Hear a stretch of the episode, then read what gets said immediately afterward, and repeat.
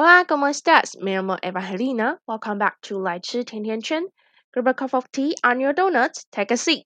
你现在收听的是《来吃甜甜圈》的第二季。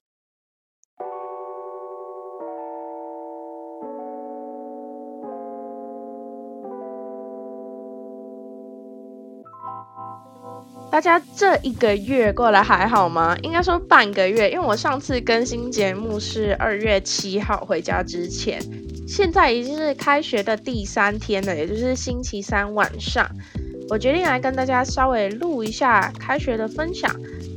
应该不会像之前 review 整整讲十四分钟那么久，但我就是大概讲一下说，哦这几天发生了什么事情，还有最近回家过年啊都在干嘛。应该我不会，因为我不会分享过年啊，过年因为过年很无聊。其实今天录这集是想要讲我之前。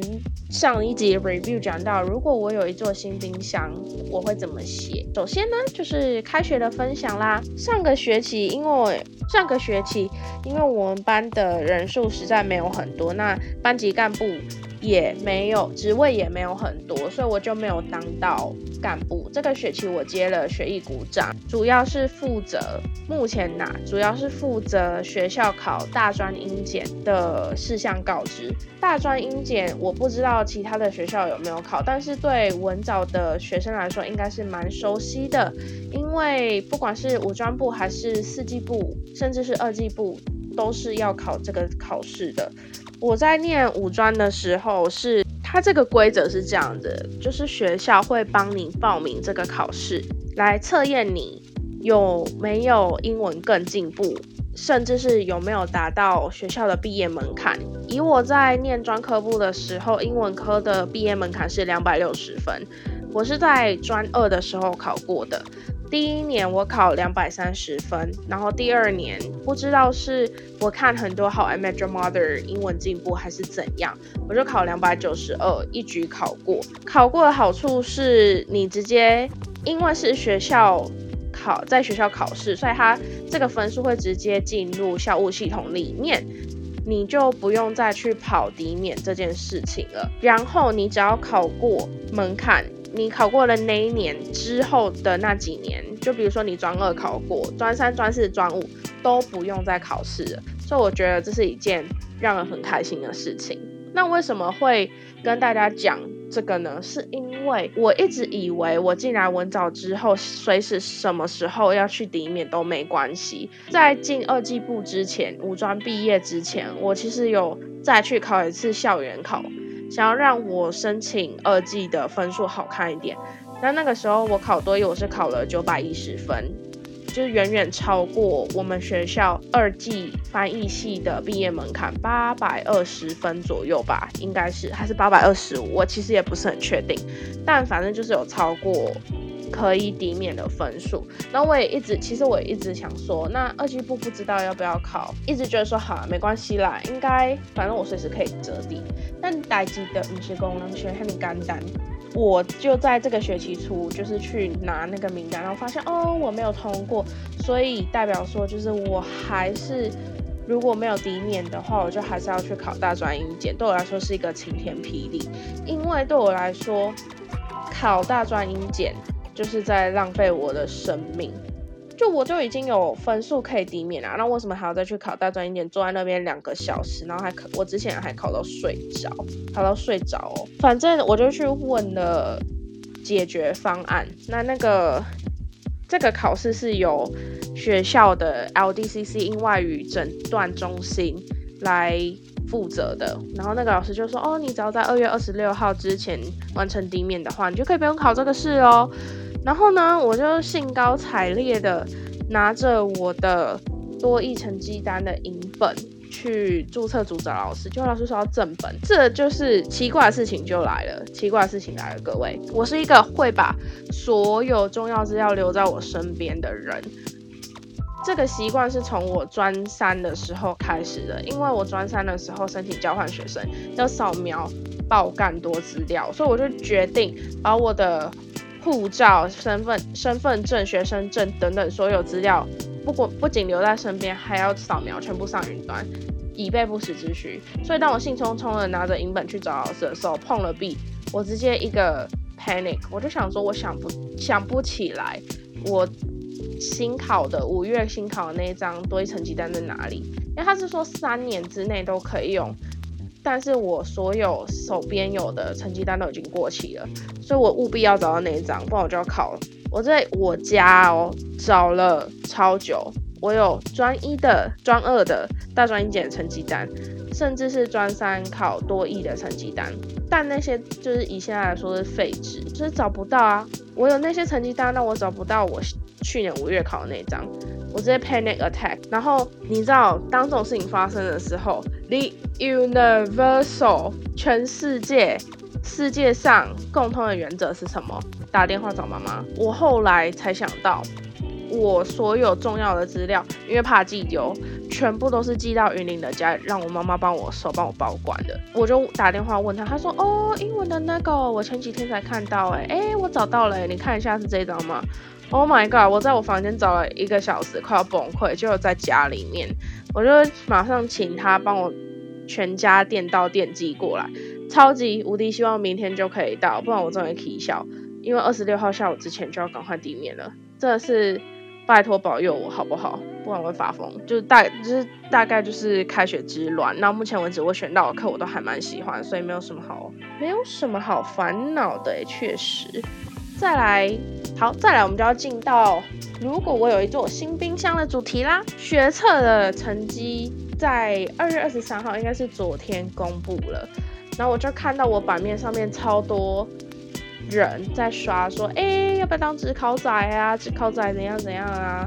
我就想说，虽然这个作文题目呢已经有点过时了，毕竟我们做 podcast 的人其实应该是就是跟新做新闻的人一样，要追寻潮流。但没有办法，我之前就是没有做这个题目，没有在它出来的时候马上做。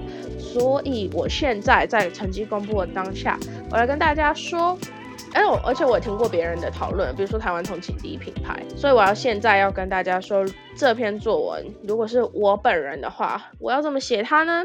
但首先我就要带到我以前写作文的经历，真的不是我在胡，虽然我没有念高中，就是我之前是念五专，但是呢，我国中的时候。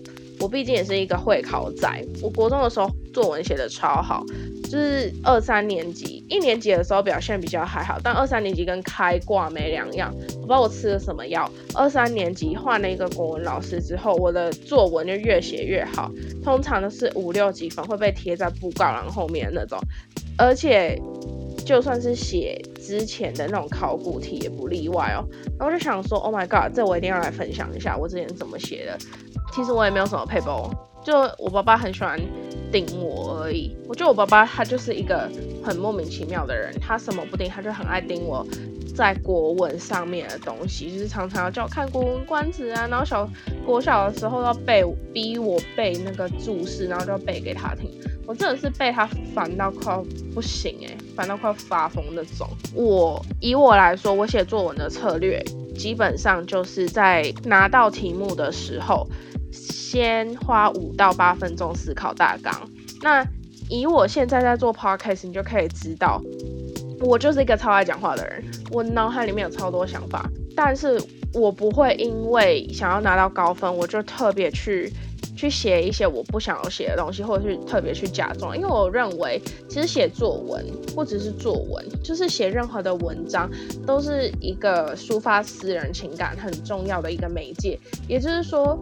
你在写文章，你在写作文给老师看的同时，其实你也是在把你自己的情感铺露给修改作文的人知道，这样你们之间就有一个羁绊，让你们有个 special bond。我在写作文的时候，就会很认真的在在想，在想说我到底要把事实掺和进去多少。然后我在听台湾通勤第一品牌的时候，我就有听到他们关于作文的理论，就是通常作文题目分成两种，第一种就是你看了，你马上就会知道你要写什么，因为他给你的方向目的非常的准确。通常这个时候大家写的走向都是差不多的，内容也是差不多的，所以如果你想要突兀一点的话，第一你就是要善用修辞法，第二。善用华丽的文藻，然后第三，你的你虽然写的是同一个方向，但是你的题材够特别。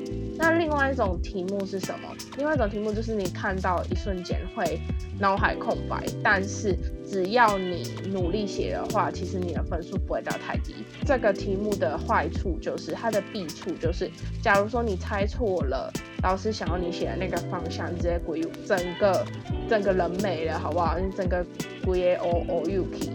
第一个我想要举例的，就是针对第一种类型，你一看到就会马上有方向的。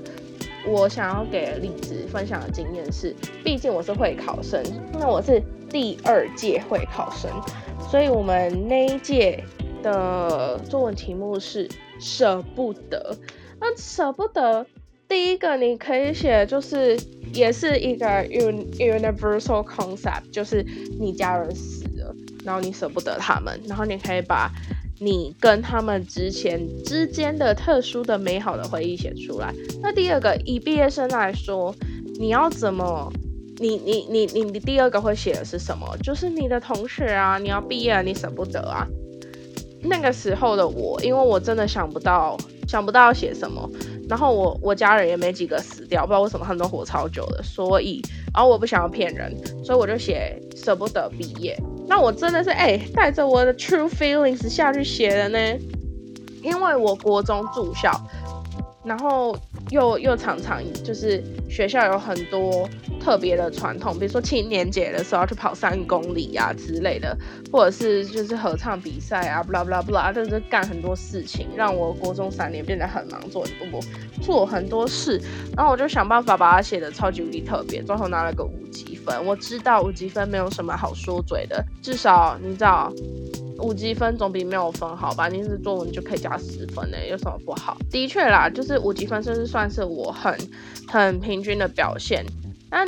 你知道，就是我在前面说啊，有时候老师会把我的作文拿去，会拿给大家欣赏，会贴在布告后面。其实我就是觉得很矮哟，就觉得很别扭。因为除了是第一个是我写的东西非常的私人，那我其实在写这个题目的时候，I didn't expect that you would be posted。我没有想到它会被放出来，所以我就写了内心很深沉的东西。Cause I trust my teacher, trusted my teacher。我那个时候相信我的国文老师，就是 with all my heart。我就觉得贴在后面很别扭。嗯，对，这是我一个小抱怨。好，那回到如果是我的话，我应该会怎么写这个主题呢？起承转合吗？起的话，基本上。我就我觉得我会写大家对于冰箱的 definition，顾名思义就是用来保存东西，让东西的使用或是食用期限延长。换句话说，就是延缓延缓坏掉的速度嘛。对别人来说，in general，他们对冰箱的想法是这样。可是对我来说，冰箱一开始的定义就跟别人不一样了。我觉得我会使用。我爸爸妈妈的爱情故事来作为最初我对冰箱的定义，因为小时候打开冰箱的时候，就常常都会有水蜜桃。我爸爸当初在做我妈妈的时候，就是用水蜜桃收买她的。然后在我妈妈生下我之后，我爸爸也是买了一整盒的水蜜桃，给我妈妈自己一个人吃完。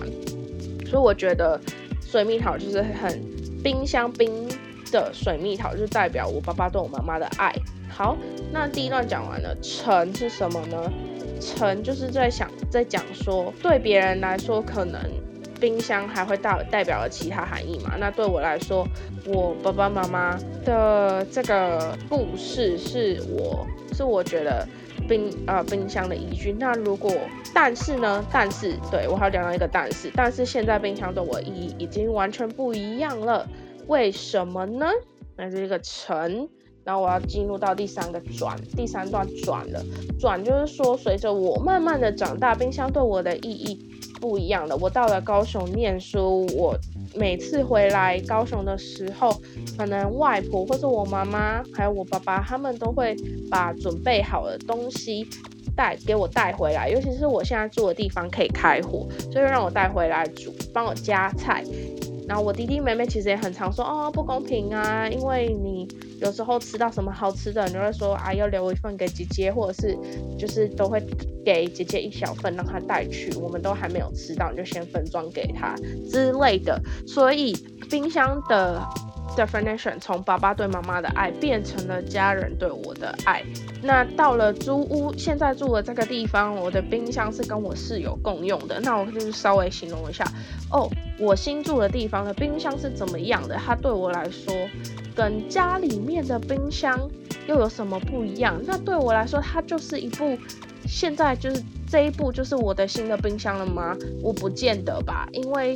如果我有新的冰箱，我就是想要它是我自己一个人的冰箱。对，I'm fucking selfish，我超级无敌自私。最后一段和的话，我就会说，或许冰箱承载的每个人的故事都是不一样的，有的是美好的记忆，带我带往他们前往到 beautiful life 美好的人生。大考中心原本想要的方向，但或许有的人，对有的人来说，其实冰箱就是一个。普普通通的东西而已，就算他们有了新的冰箱，他们也不会，他们也可能只是照常装新的食物进去，或者是把它带到新家搬家带到新家而已。但对我来说，我的冰箱就是这样。然后我有很多不同的冰，我的人生当中目前已经遇过很多不同的冰箱，blah blah blah。然后就是做一个很 proper 的结尾，就大概如果我来写，我有如果我有一座新理想，我是会。这样子写的，就是描述从小时候到现在的心路历程是怎么样啊？我是不知道，以我的经验来说，就是这样子写会不会给人气拿到高分？因为其实我也没有去看他们的，他们给的大考中心的范文是怎么样的。但以我来说，如果要写是这样，所以所以所以讨论冰箱这件事情就到此为止。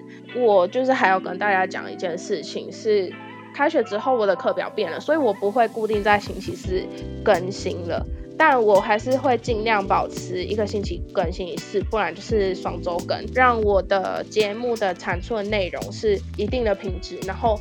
让我可以同时不要在很忙的时候，又因为要做 podcast 感觉到很有压力，然后就不想要。如果大家喜欢这个星期的内容的话，就欢迎在这集下面留言，或者是到 Apple Podcast 给我五颗星星，然后跟我说你喜欢这这集节目的什么，或者到 Instagram e d o n u t s with Eva 找我都可以。然后有任何想要给我的建议，也欢迎告诉我。